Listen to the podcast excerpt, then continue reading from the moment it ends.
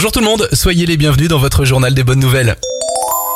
Le café, c'est bon pour la santé. D'après une recherche très sérieuse du New England Journal of Medicine, le café est très utile à notre organisme sous réserve de ne pas dépasser 400 mg de caféine par jour. Entre 3 et 5 tasses par jour, eh bien, il réduit la fatigue, augmente la vigilance et diminue les risques de maladies chroniques. Bref, attention donc à ne pas en abuser.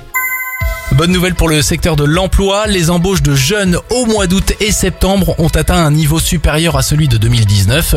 Malgré la Covid, il y a eu 696 000 embauches de jeunes de moins de 26 ans, à savoir une hausse de 1,3%. Enfin, Google retire des applications Android pour enfants qui collectaient des données personnelles. Princess Salon, Number Coloring et Cats and Cosplay viennent d'être tout simplement retirés du Play Store. Ces trois applis avaient été téléchargés presque 20 millions de fois. C'était le journal des bonnes nouvelles. Vous pouvez le retrouver maintenant sur notre nouvelle application et notre site internet Radioscoop.